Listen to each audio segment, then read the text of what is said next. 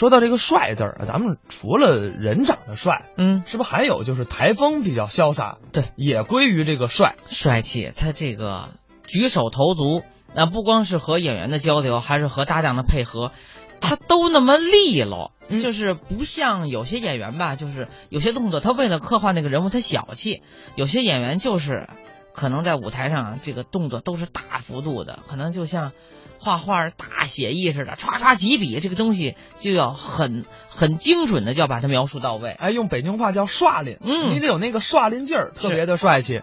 你比如说侯宝林大师，嗯，马季先生、刘文峰先生，嗯这些都是帅字的代表。嗯，我替大家点一段吧。好好好，从您刚才说的这些相声前辈当中选刘文亨先生一段作品。好，咱们一起来听刘文亨、王文玉评书趣谈。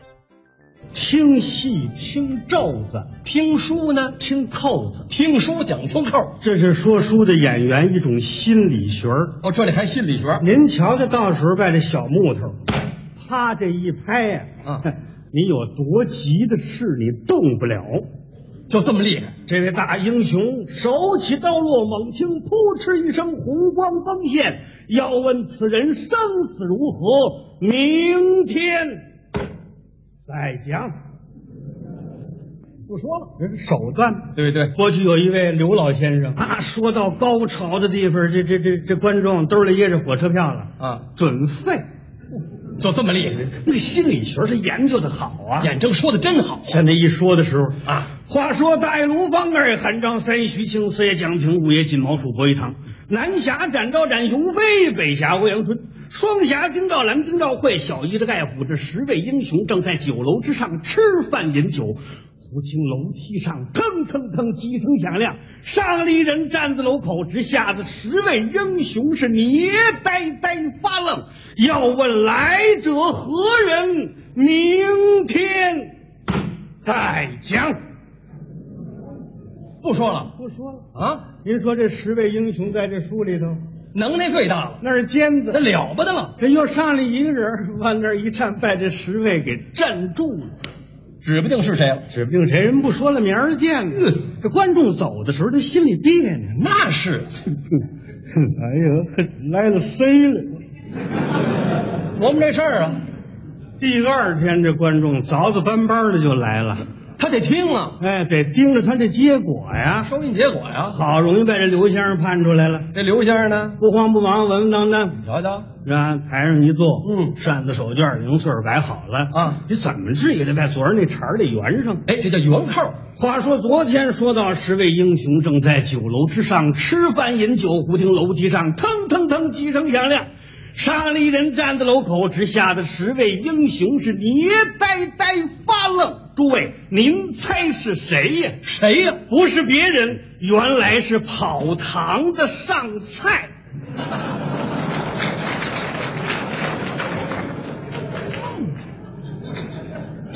弄一跑堂的憋了一宿，这玩意儿，哎，手段。哎，听着还有意思。他要是昨天晚上告诉您喝跑堂的端汤上菜酗酒，这今儿观众就不来了哎。，那就卸扣了。啊，这是一方面。还有吗？再有说评书这口儿得正，最好是哪儿的口音呢？我个人最欣赏北京人讲评书，它接近普通话。尤其是说一些个文学性较强的，这个《三国演义》算吗？哎，才子书啊，三国那口儿非得正。是你像那个高潮的地方，什么地方？长坂坡。多热闹！话说四爷常胜将军赵云、赵子龙在长坂坡前一场大战，怀揣着幼主我斗全凭华夏伯龙军掌中两银枪，杀了个七进七出，闯重围来，在荡阳桥下，只见三将军张飞、张翼德立于桥头之上头争。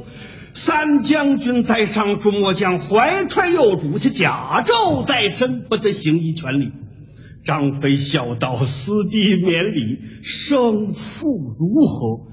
赵云说：“末将不才，寡不敌众，大败而归。”嗯，张飞说：“子龙，主公在松林之内，你快去保驾。曹兵到此，我老张抵挡一阵。”说话间，一颤这丈八蛇矛，哇呀呀的怪叫，哎，听得清楚，真精神，这口儿非得正。嗯，要换个口音可以吗？嗯，那那似乎就差点儿。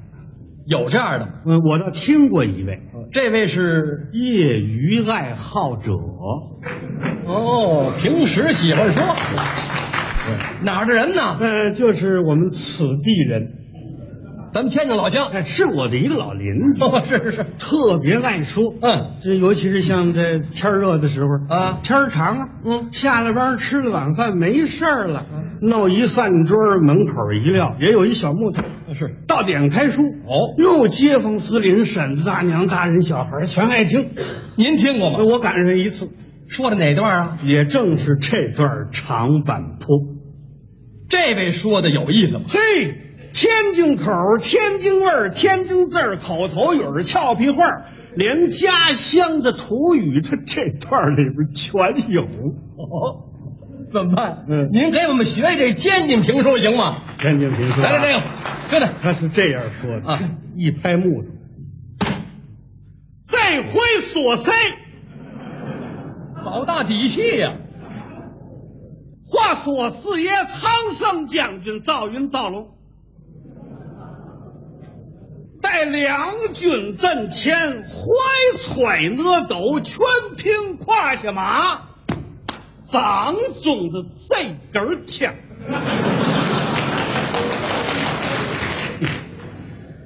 人家杀曹兵八十三万，大将五十一员，人杀的奇粗奇勇。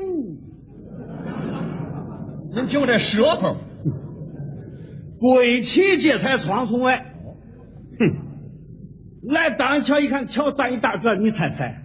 谁呀、哎呀，一看好太跟了，感情张飞。赵云一看是张飞，抱拳拱手说：“嚯，这不是张三爷吗？”张飞说：“爷爷爷爷。爷”这一串儿，张飞问赵云了：“ 哎，怎么样，哥们儿，有戏吗？”有戏吗？赵云说：“我崴了，他们人太多，一帮一伙，我打不过他们。我今儿是脚心上长痦子，我点儿太低了。